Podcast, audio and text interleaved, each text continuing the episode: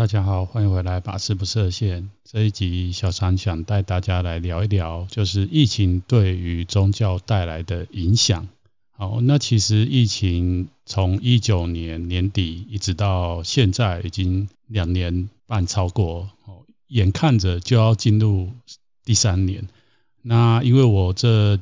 两年多来一直都在台湾，也没有出国，哦，所以在台湾这边的状况呢，其实一直以来，如果收听我这个节目的听众朋友们啊，你们就知道，有的时候，哦，就是台湾这边疫情一些防疫政策改变的时候，哦，然后我就会分享一下，哦，那一阵子发生的事情。那其实一直以来我都想谈这个话题，是因为。跟国外比起来，我就发现说，哎，在台湾这边，我们真的比较少去谈到这个疫情的之后，哦，那到底对于宗教造成的什么样的冲击，或者是什么样的影响？那在前阵子啊，我就是又受训了一些资料，再加上这两年多来的一些之前的节目的内容，哦，就整理了一下，那也看了这个国外的一些研究报告。我才发现说，哎，其实这个一直想要跟大家分享这个议题，哦，已经酝酿很久了，哦，那所以想说，也可以趁这一集先跟大家做一些分享。我想要做这分享，只是主要是最近我们寺院的实体活动又开始，然后虽然这两年半以来，哈，我们寺院真的就是很积极的配合政府的防疫政策，哈，有时候甚至跑到更前面，所以跑到更前面就是。因为前几年这个台湾这边就是曾经有到所谓的什么三级的防疫，那在三级的时候，基本上呢很多地方哈就是关闭的，很多公共的场所哈，那当然寺院也是首当其冲，就是被规定说哈不能对外开放哈，所以我们的很多实体活动就不得不取。取消了，那当然中间就有一些空档，就是因为前两前两年台湾的防疫真的也做得蛮好的，于是就又比较松绑的。那可能有一些寺院哈，或者是像我们的有一些地方的寺庙哈，就是又有举办实体的活动，但是基本上哦都是那种当天来回的哦，很少就是像过去没有疫情之前可以留在寺院住好几个晚上的活动，基本上我们真的就。在这两年之间都没有哦。那像今年，因为呃政府慢慢就跟国外欧美的国家学习，哦，就是也不得不了啦。讲实在的，就是其实现在西方，如果是住在西方的这个听众朋友们，你们应该都过着很像这个疫情前的生活。那我自己知道是其实。现在国外也是有有分两批人啊，一批人就是到哪里还是会戴着口罩哈，那另外一批人就是真的完全就是入境随俗哈，因为本来像这个欧洲很多国家，还有包括美国，他们就是很多根本就已经没有再有这个什么口罩的禁令，虽然最近好像这个 BA 五这个新的变异株出来，好像又要造成另外一次新的大流行哈，不过据我所知，还是很多地方已经。西方的很多国家已经恢复到哦疫情前的这样的一个生活模式哦。那我我认识的蛮多朋友是在北美的话，他们还是蛮小心保护自己的，就是到很多地方去会戴口罩，或是尽量哦不到这些地方去。那在台湾这边呢，我就最近发现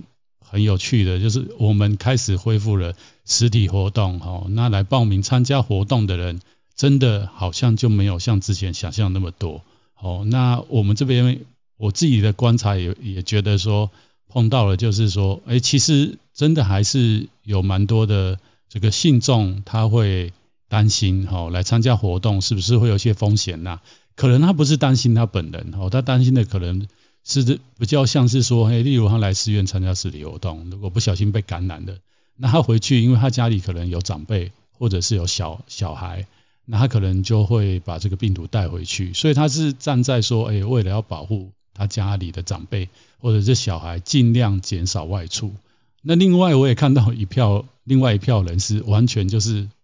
不管的哈，所以不管的就是说，哎，来参加，当然他还是会配合寺院这边，因为我们还是会还是会规定大家来参加要戴口罩啊，吼然后可能要付这个前一天的这个你自己快筛的。这个证明吼，证明说，哎，你你你你不是确诊来的啦吼。那有的有的人就来，就就不怕就来。那我知道说，像暑假我认识蛮多同学哈，就是已经开始出国哦，出国可能是因为留学哈，可能是因为有些人真的还是因为旅游哈，就跑出去了。所以我就发现说，哎，也变得蛮特殊了，就是分成两群人，一群人就是真的就是凡事都很小心哦，也尽量减少在公共场所哦出入。那另外一群人呢，就是因为反正政府就已经说开放的嘛，那我只要哦没有确诊，那我到一些地方，当然那个地方会有规定，有地方就是一定还是要戴口罩，但是有一些地方可能就没有那么严格哈，那他可能参加的时候他也。就没有相对来讲，他也觉得就没有关系，然后就是他会可能到处去跟人家聚餐，然后聚餐你当然不可能戴口罩嘛，哈，所以呢，今天就想要借由这样子来聊，哈，对于我们宗教到底有什么样影响？那这一集要跟大家分享，主要是我会透过西方的一些我看到的资料，然后间接的来来分享到，哈，我怎么看待的这个。现象在东方哦，特别是我我我是佛教的宗教师嘛，那佛教在这个像是在华人的区域里面，那我们在这边展现出来的样貌是不是跟西方一样的哈？我一直觉得说，哎，这样的话题也蛮有趣，也可以在这边跟大家来分享或一起来讨论。好，首先来看，我觉得凡事都可以把它分为正面跟负面。首先我就来讲正面的部分。那其实，在国外对国外来讲。宗教他们哈，或者是宗教的学者来讲，还是宗教这些领袖哦，或者是领导人来讲，他们就是把过去哦，从二零一九年年底，应该正式讲，他们是算二零二零年哦，因为像这个美国的纽约二零二零年哦，就是大流行嘛，然后来到除了东岸西岸也是，然后整个美国就覆灭了，然后一去不复返这样子。那欧洲就更不用讲，更早就开始了。所以他们的宗教所有活动就是配合政府哦，然后还有这个科学哦，因为我们现在就是医学嘛，我们有很先进的医疗技术，还有这个公共卫生的研究跟政策。哦，那其实，在西方一开始是蛮大的冲击，什么样的冲击？就是宗教的领袖也好，或是信徒也好，哦。并不是那么乖哦，所以不是那么乖，就是其实一直到去年，我们都还可以看到，就是他们还是有很多人就觉得说，不能不能剥夺哦，神赋予他们哈，就是人有呼吸的权利嘛哈，我们活着就是在呼吸上面。那一开始就是说，哎，要戴口罩这件事情，在西方其实是一个很大的冲击，因为除了是西方他们的整个思想，还有还有整个政治氛围，就是人。就有所谓自由的权利之外，另外就是宗教哦。虽然在现今这个时时代哦，还有西方很多国家是早就是所谓的这个政教分离。不过我们可以看到哦，其实宗教他们日常生活当中，还有在他们老一辈的人哦，或者是说我们现在整个世界局势哦，这个在一些国家或民族里面，他们保守的政治人物也好，或者是一些思想的人士，或者是诶这些。在社会上面，类似这种意见领袖，其实他都是有一个很虔诚的宗教信仰。哦，那这个东西呢，其实，在上一集我有讲到，就是说，其实如果我们要看懂世界的，呃，整个局势，哦，宗教是一个非常重要，而且不能不能忽略的要素。哦，那因为我们我觉得说，像在台湾或是华人的世界里面，我们就很少去讲到，是因为我们的宗教真的好像就是隐性的。哦，那西方虽然政教分离了，哦，很明确，好像看起来宗教就是退出公共领域，但是实实际上呢，哦，不是哦，就是他们在很多议题上面，宗教是发挥很大的影响力。那在东方的世界里面呢，虽然我们宗教，哦。好像是每个人都有自己的宗教信仰，而且是多元的。但是我们反而在公共领域里面可以看到，宗教确实在公共领域领域里面相对弱势。这就讲到说，过去的两年半，其实在西方的他们的这些神学哦，或者是这些宗教领袖里面来讲，他们认为是消失的两年。因为这两年呢，政府的防疫规定哦，就是很多也是强迫。很多这个感染很严重的地区的教会哦，或者是这些清真寺啊，还是这这些像像犹太教啊，或者是像东正教啊这些教会哈，就是强迫他们不能举办宗教集会聚会，所以他们的偌大的这个教堂，哦，过去可能每个礼拜的周末，哦，就是会聚集满哦附近社区的人来这边参加礼拜，哦，可能就是几百人，甚甚至大一点的教会有接近一千人。忽然一一道命令下来，哈，所有的这些信众都不能来到教会参加活动，哈，所以呢，就是对他们的宗教师来讲，就是消失的两年，哦。但是呢，这也蛮有趣的，就是说，在他们的宗教的一些研究，还有一些 survey 啊调查之下，我就发现说，其实虽然是这样，但是呢，人对于宗教的需求增加。为什么？我们也知道，因为这个西方他们，在二零二零年那时候疫情正高峰的时候，哦，乃至到二零二一年有一些变异株出来，又造成好几次的大流行的时候。有一些国家还是有一些地区还是有所谓的类似封城这样的政策出来，因为人在一个长期被隔离的状况之下，吼，当然像我们宗教人士是很喜欢那样的一个环境，但是绝大部分的人是不可能的嘛，哦，就是他们每天的生活其实是人就是一个群居的生物，就是要跟其他人互动，哦，不管是朋友哦，或者是公司，你是上班或是上学。跟你的同学们哦，还是说家人哦？因为像疫情也有很多人，可能跟自己的长辈没有住在一起，那可能一晃眼就一两年过去都没有哦。所以像今年我就知道我们的很多信众啊，他们可能就是在北美或者在台湾，然后他们有有亲属在北美，或者他们有亲属在台湾，他们就是会开始就。旅行的，然后简单来讲就是，哎，好不容易也台湾也慢慢开放，那他们那边呢，大概也就不管了嘛，哈，反正就是这样的嘛，我们就是要跟世界同步，于是就飞过去这样子，哦，所以在这个隔离的状况之下，其实是有很多身心的问题出来。那在医学上面，当然不用讲这个精神方面的这些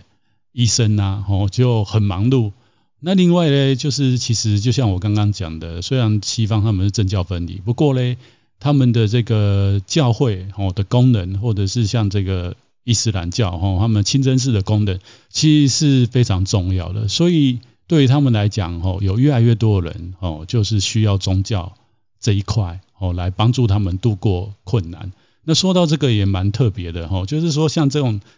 现在我们觉得科技昌明的时代，不过我看到西方的这个报道，我就觉得诶蛮 surprise 的。怎么说？就是他们的调查发现说哈。我现在讲的主要是美国的哈，因为我找到讯息比较多是美国那边的研究哈。那特别是这个 Pew Researcher，就是皮尤研究呃一个调查研究中心。如果大家都有关注呃北美的一些什么社会啊、政治啊一些议题，就知道这个皮尤研究会它诶研究中心它常常发布一些很有趣的。这些调查的报告，哦，那我在里面找到一些就是疫情跟宗教有关系的内容，在这一集可以跟大家做分享。哦，就是他们呃美国人他八成六的人会觉得说，这个疫情其实是一种类似是一种让人类去要从这个疫情当中学习到一些事事情。这个是对于所有的美国人来讲，哦，那他他这个调查就不分。你有没有信任何的宗教？哦，就是八成六人居然把这个疫情不看成哦，就是一个很悲观的东西。他们觉得这个是一种人类需要经过哦这种疫情的大流行，让我们人类来学学到一些事情。那我是看到这个报告是觉得蛮 surprise 的哈，就是说，诶，居然他们的认知还蛮正面的哦，虽然他们的这个。往生者死掉人哈是全世界最多，但是他们普遍的人居然是蛮正向的，是看待这个这一次的新冠的疫情。那就回到说宗教里面哈，宗教里面呢，因为是他们是一个也是像基督文明的这样一个国国度嘛，他们就访问，他们就针对这一些哈有信教的人去做访问，结果他们就有三成五的人认为说这个疫情其实是神要给予。人透过这个疫情来考验人们对于神是不是有坚定的信仰哦，然后透过对于神的服侍啊，或者对于神的信赖呀，然后透过这样的事情来增强他的对神的依靠，然后还有在这样当中学习。那另外呢，也也蛮特别哦，居然也是有三成多是觉得说这这样的事情其实不是来自神哦。然后还有就是，也是有一成多的人觉得说，哎，这个事件其实是也没有任何的意义啦，就是说它也不是神啊，或者是说，哎，这个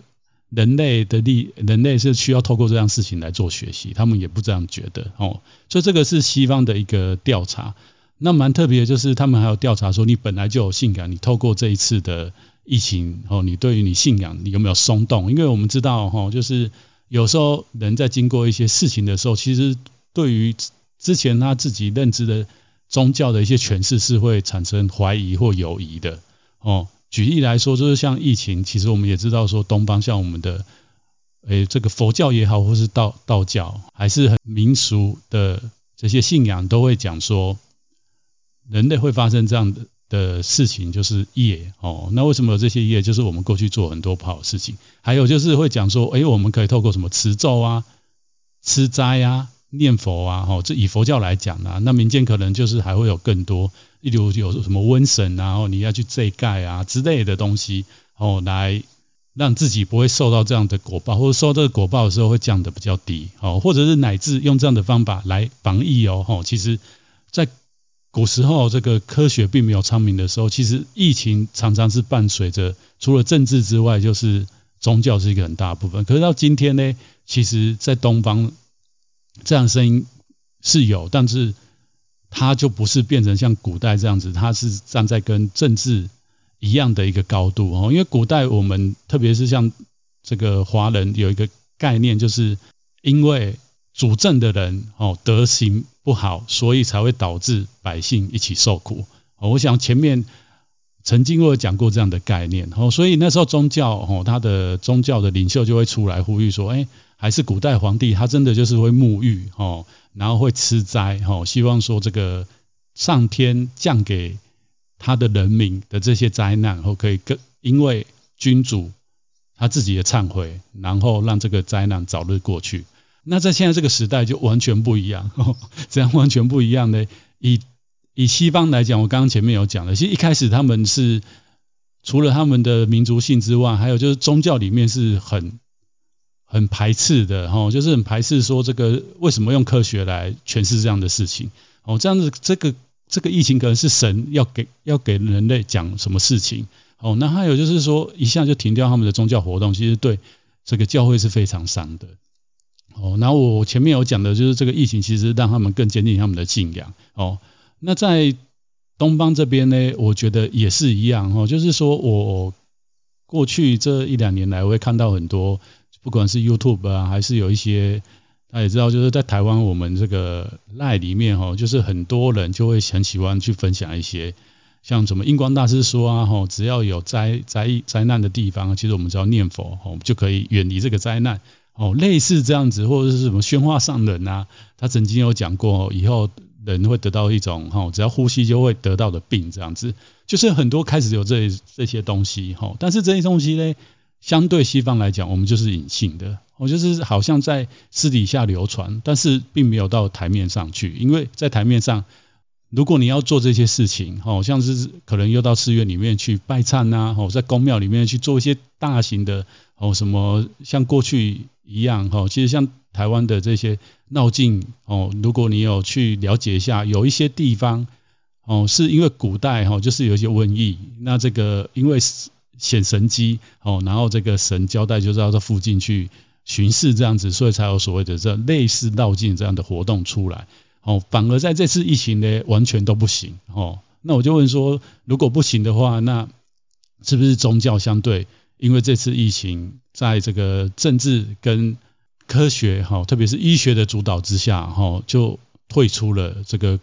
影响力哈。其实我觉得在在东方慢慢就变成这样的情况，反而在西方他们就不是哈，他们还保有这种宗教可能会直球跟这个政治哈，还是这些科学家对决的画面哈。那正面的诶，我怎么讲讲，好像正面跟负面都讲，然后没有关系。那再来就是我看到还有在读到一篇。也有觉得蛮有趣的，就是他有讲到，其实因为诶、疫苗最早在西方也因为大流行，所以死掉蛮多人的，那他们的这些国家还有很多研究机构就投入了很多资源去想要赶快开发出疫苗，至少可以抵挡呃比较直接哈这个疫情冲击的这些高龄的人哦，所以像我们也知道说，像台湾这边的接种率其实蛮高的。那在西方，它接种率其实它很早就有疫苗，但它起步就是它没有办法像东方达到那么高。有一个很大就是我前面讲的，其实宗教在他们的世界里面影响还是蛮大的。那这个报道也有讲到说，其实过去的两年，那这个由于可能这个公卫的。观念跟知识也普及了，加上这个西方的教会，他们真的也是与时俱进哦。因为我们也知道说，像上上一集我有跟大家提到一个观念，就是当这个西方宗教传到我们中国的时候，特别是像十六、十七世纪的时候，他们也是携带的这个科学的优势哦，然后配合着这样的一个外表，然后来做一些影响，慢慢的在带入说他们的这个哲学或者是思想里面哦，比较深的部分。这个神学的部分，想要把他们所谓的福音传到我们的汉地来，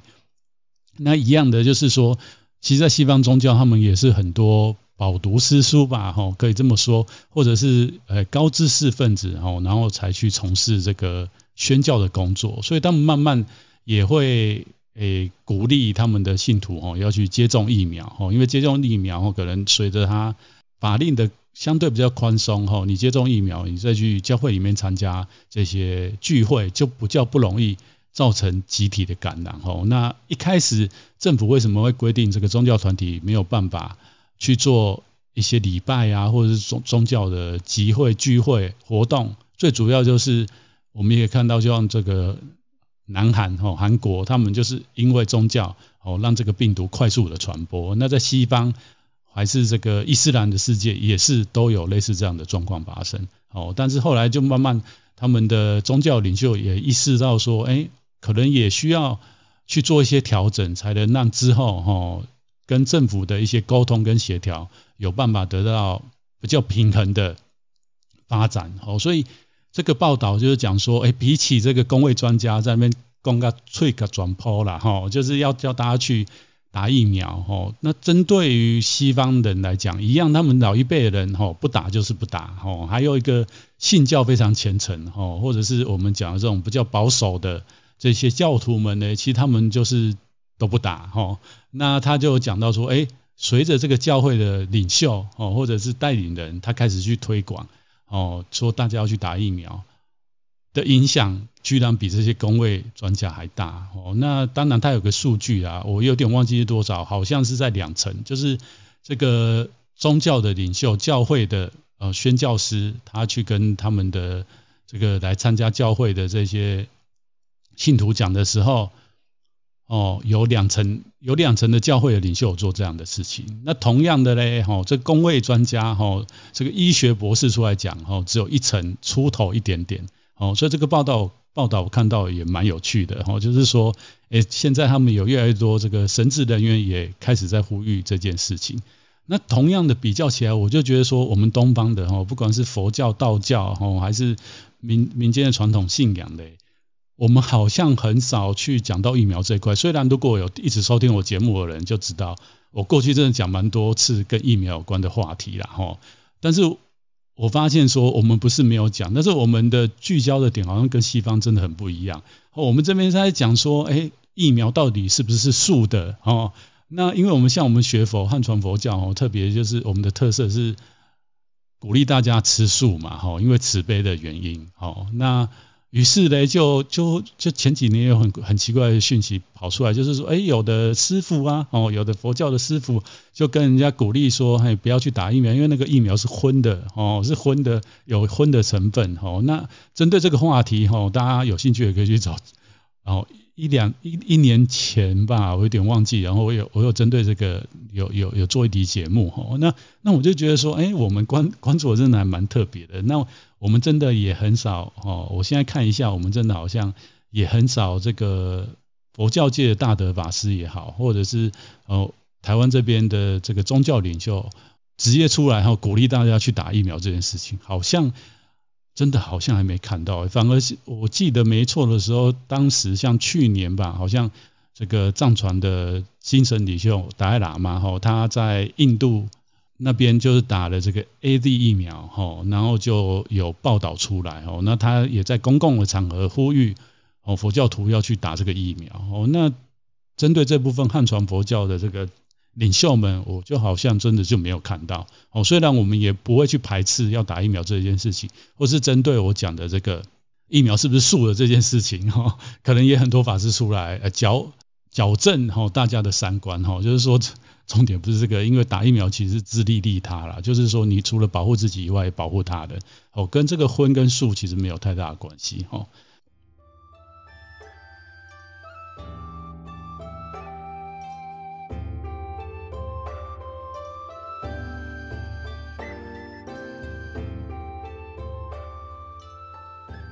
正面的部分。在西方，就是真的隔离政策，让很多人的精神更需要有一个依靠跟出口。那在西方，这个宗教真的就扮演非常大的角色。那在东方宗教嘞，我觉得这个部分是隐性的哈。那那主要就是说我前面讲的，就是说像这次疫情，我们就会看到，真的在。历史上面我们会看到，不止西方，在东方都一样。在过去，当有这些大的瘟疫哦，我们我们用我们华语的词汇来讲，瘟疫发生的时候，其实宗教它是扮演一个非常重要角色。很多宗教的领袖，乃至这个主政的人，他都会有这样宗教的内涵，然后去做一些所谓的什么像忏悔的事情啊，或者是说哦要敬天，哦要去办一些礼仪的事情。但是在现在现在这个社会呢，完全就没有就被压制，就是政府会下令说，我们的寺院不能开放，我们不能集体聚会，乃至像去年还在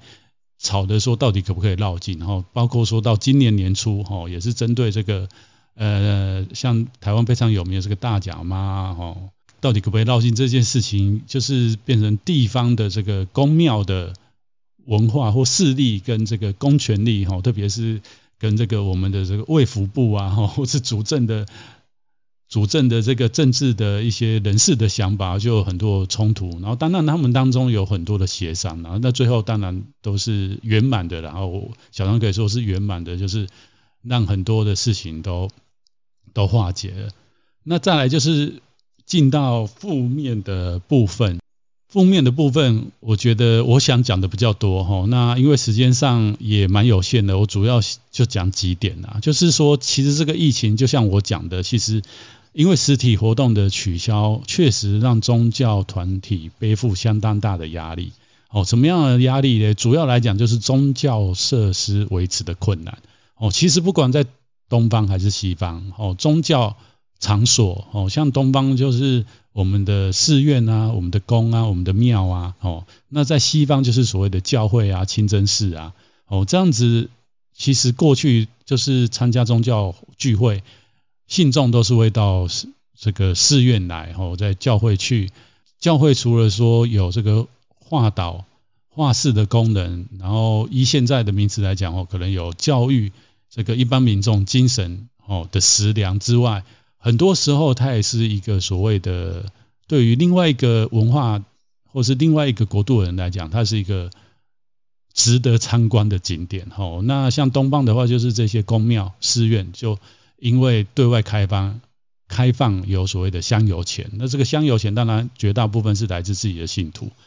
之外，还有就是所谓这些参访者，在西方，就是我讲的，他们宗教人士认为，过去的两年是。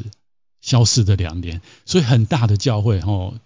瞬间好几个月哦，甚至一两年都没有办法办大型活动，乃至他想要办的时候，回来的人数也很少哦。所以在西方的报道里面讲到，以美国为主哦，他们就有研究指出，后疫情哦，因为这个疫情还持续在影响着我们人类社会，那未来影响多久还还大家还不晓得。他就提到说，美国哦将会有五分之一的教会会消失。除此之外，哈，因为疫情过后，像我节目一开始跟大家讲，我们最近寺院也开始办的实体的活动，就发现好像没有像我们之前想的这样子的回，诶，信众回来那么那么热衷。所以在美国那边也是一样，他们就研究说，青少年本来就很少参加教会的活动，那因为这次疫情呢之后，就算回到相对正常，或是回到疫情前的这种生活模式。年轻人也会直接扫掉，再扫掉一成的人，就是十 percent 的人去参加实体教会的活动，这个就可以再讲到下一个，哦，就是说因为疫情，所以变得宗教的团体或者是一些领袖，哦，就开始改变了这个信徒对于宗教的需求，哦，所以开始，因为我们现在的音乐也成熟了嘛，有很多的线上的平台，哦，包括我这个节目也是类似，因为这样的一个因缘，哦，然后可以透过这样平台来跟大家做分享。哦，那实体活动造成宗教设施的维持，前面看的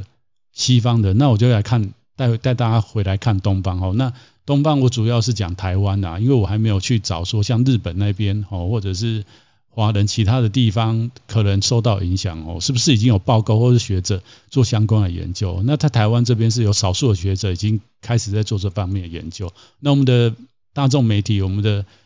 新闻也有报道哈，就在去年呢，其实有一个报道出来说，哎，这个公庙哈，在过去两年哈，主要是二零二零跟二零二一年呢，其实香油钱少掉了一半哦，大家就可以知道，这个其实是一个很恐怖的事情哦哈。那我个人的认知是，我会觉得这个疫情造成的宗教团体，以台湾来讲哦，我我观察的现象就是大者恒大。那中型的或是小型的，哦，它可能会开始出现经营的危机。还有就是道场的定位跟经营的方式，会影响是之后是否可以维持，乃至这个宫庙寺院，哦，就这样子消失在历史的洪流当中。那为什么我会这样讲呢？因为主要就是要讲一点，就是说接下来要讲的就是在西方，他们当然就是察觉到这个事情的严重性。他们很多哦，头脑比较好的宗教的领袖哦，或者是呃宗教领导人，开始就是在线上哦来布教。那在台湾这边也是一样，就是台湾这边的几个比较大的这个佛教团体也好，道教团体也好，还是我们本来的这个基督教的团体哦，乃至伊斯兰教的团体，就开始转型。所谓转型，就是上这个网络上面去。弘法哦，去去提供宗教服务。不过，我们可以看到，这个其实又就要讲到一点，就是所谓的这个数位的资本哦，就是说大的团体本来就有足够的资源可以做这样的事情。那当然，在疫情之前，已经有很多大的宗教团体本来就是有看到这个趋诶这个趋势，就是说人类开始在这个网络上面花越来越多的时间。那宗教的服务是不是也要在上面哦？曝光或是露脸，让诶信徒们也可以透过网络来一起共修啊，来一起学习啊，吼，来一起读经啊。所以在疫情之前，本来就是已经有一些团体在做这样的事情。疫情之后，本来在做这些团体的，就可以趁这样的一个外在的因缘改变，哦，来壮大它的影响力。那对于中小型或者是本来就没有这方面的哦，特别是像台湾这边有很多中小型的道场，其实他们的。领导者哈，或者是住持年纪相对都大了哈，就是说他平常也没有在上网，就算上网哈，他也是属于一种消费者，而不是一种创造者的身份的时候，对他们来讲转型就非常的困难。再者，他的信徒可能很多都年纪大了哈，其实这这也不得不讲到，就是说，其实宗教现在面临一个很大的问题，包括我前几集有提到，现在年轻人哦，他为什么不太想去参加这种宗教的实体活动？很大部分其实我我觉得跟这个越来越多的网络的资讯哦取得便利，所以我们真的很难分辨什么是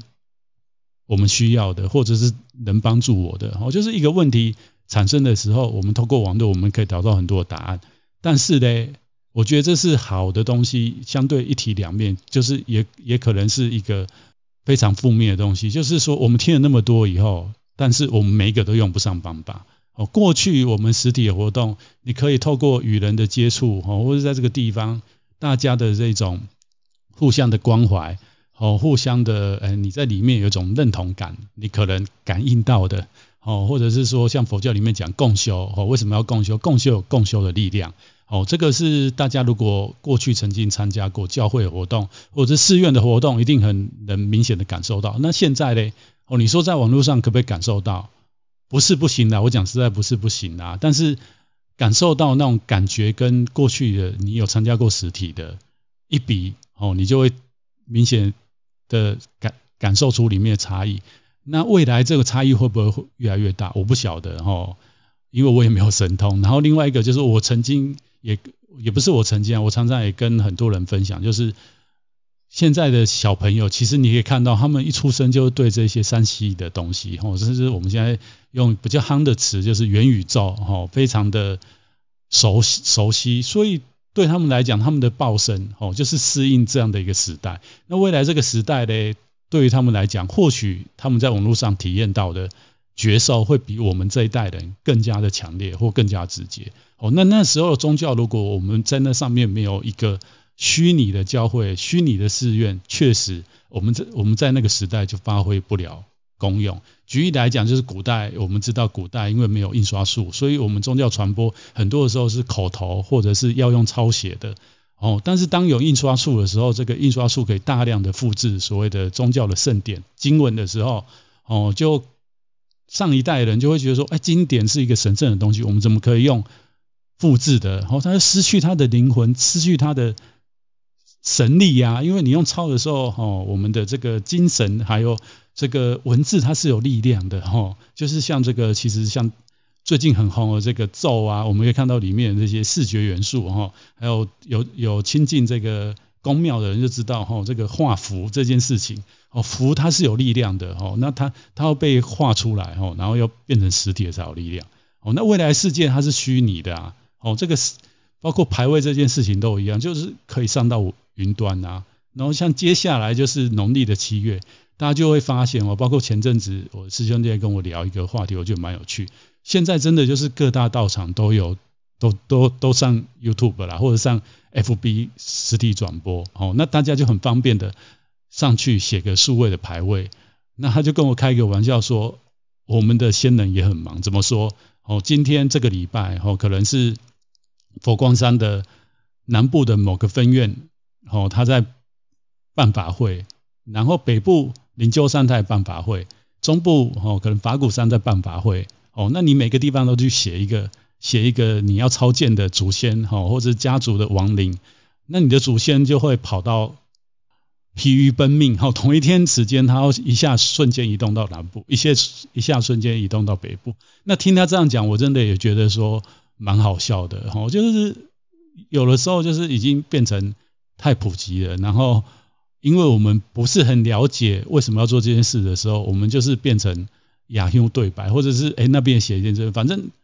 多多益善嘛，或者是我们的先人哈，可以透过不同道场法师加持，哦师师兄姐的加持，让他们得到更多的福分。那真的是这样吗？会不会就是到最后就像我们法师讲的，就是你的先人疲于奔命，然后你也疲于奔命，因为你从头到尾都没有好好的在一个地方参加一场所谓的共修或者是熏习。哦，修行的活动哦，你可能这边参加一下，那边参加一下，我那边看一下，哦，这个法师唱的不是很好听，我转台好了，哦，可能就会变成这样哦，好，那再来最后一个，我想要跟大家分享的就是，也因为疫情，所以我发现说，这个宗教的这个布教也好，或者是这个宗教领袖在跟信众们分享的想法也越来越分歧。那这个事情呢，其实不止现在整个世界的所谓的政治。的纷乱，或者是越来越走向极端，我看到的其实宗教也是变成这样。哦，就是怎么说呢？就是说，我也看到说，因为现在网络非常方便，所以就各式各样。哦，就是我个人认为是类类宗教。哦，所谓类宗教，就是说他可能会讲的一些佛家的道理，或者是一些轮回，或者是一些业报的概念。不过呢，它里面诠释的东西。我就觉得哈，包括说，哎，过去大家也可以知道，就是很多所谓什么预言家，哦，又又出来讲的，说什么世界现在在历经什么呃战争的年代呀，哈，接下来人类会怎么样不好啊？当然又有一派人说，哦，哦，现在就是人体要集体的觉醒，因为如果没有觉醒的人类，最终会走向灭亡，哦，乃至就是又会加加入了一些外星的元素，哦，就是外星人，哦，已经蠢蠢。欲动哈，因为只要人类一走错嘞，他们就全面要接管地球哦，就是各式各样这样的一一个东西跑出来，其实可以看出人心是混乱的跟复杂的。那你可以看到这当中一定有所谓的善恶在里面大行其道。那不健康的信仰呢，也会让很多人去跟随，哦，因为我们如果对于宗教不是那么样的清楚，哦，不具备一定的素养的时候，其实很容易就会进入一种盲信的状态，哦，或者是一种呃你不安嘛，哦，因为世界局势很混乱，又有大流行，哦，然后现在的又极端气候，然后。政治又很纷乱，哦，那你真的对于前途茫茫然，哦，然后你家人可能又生病了，那这时候你可能就是像这个要溺水的人，哦，就开始伸起手要乱抓，哦，那你不运气不好，你可能就抓到一个很奇怪的说法，哈，或者一个很奇怪的宗教的。在网络上面分享哦，所谓的佛佛法哦，或者是分享一些哦，就是他要救世的一些观观念哦，或者是一个预言者哦，就告诉你要做什么样哦，那你就可能就被他带走了。所以我觉得就是这些宗教里面哦，想法也开始分歧，那也开始有所谓的这个极端主义，或是原点的哦。所谓原点不是像我们佛教讲的这个原始的经典，然后就是嗯，像有一些极端的。宗教的思想出现，就是他抓着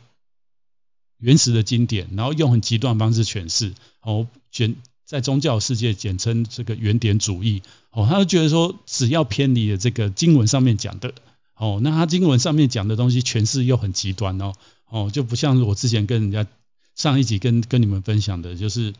有些东西哦，因为西方的一神的宗教常常提到说，你要跟这个恶魔作战，哦。但其实他真正讲的是你心中的魔，而不是外境哦，或者是说其他宗教不是信神，不是信主的哦，全部都是恶魔，你就要杀掉他哦，不是哦哦。但是原点主义他很容易就把这个诠释成就是这样哦，就是他的经文就是这样讲，所以只要不信神的哦，就是你要除掉他哦。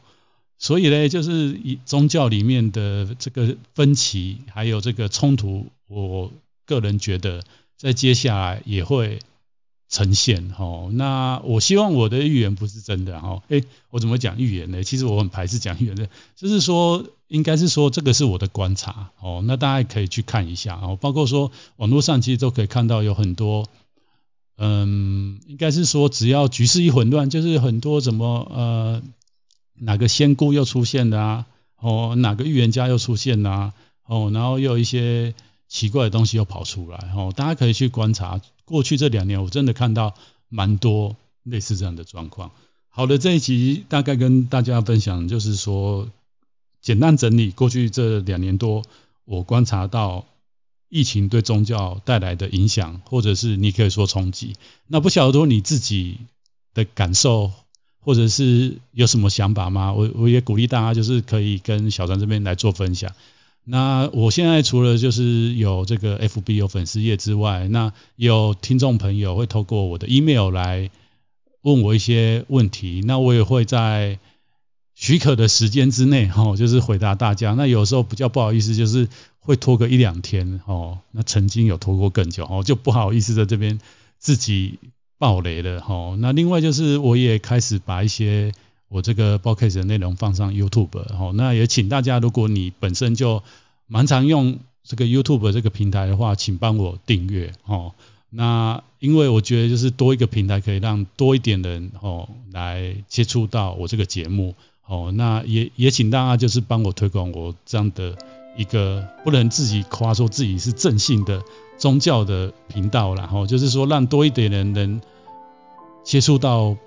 更多的啊不一样，跟宗教有关的声音哦。那我做这样的节目，其实也是想要传达，就是宗教其实是在我们这个时代是很重要的，也是很需要哦被大家认识的。那更期待大家就是能透过原来的哦对于宗教一种不了解哦，乃至到一种盲信迷信的阶段哦，经过亲自的实践或者是学习。哦，来让自己哦不会陷入在真的生命碰到一些不顺的时候，你可能会乱抓，然后最后哦害害人又害己哦。好了，啰嗦说那么多，那我们就下次见哦。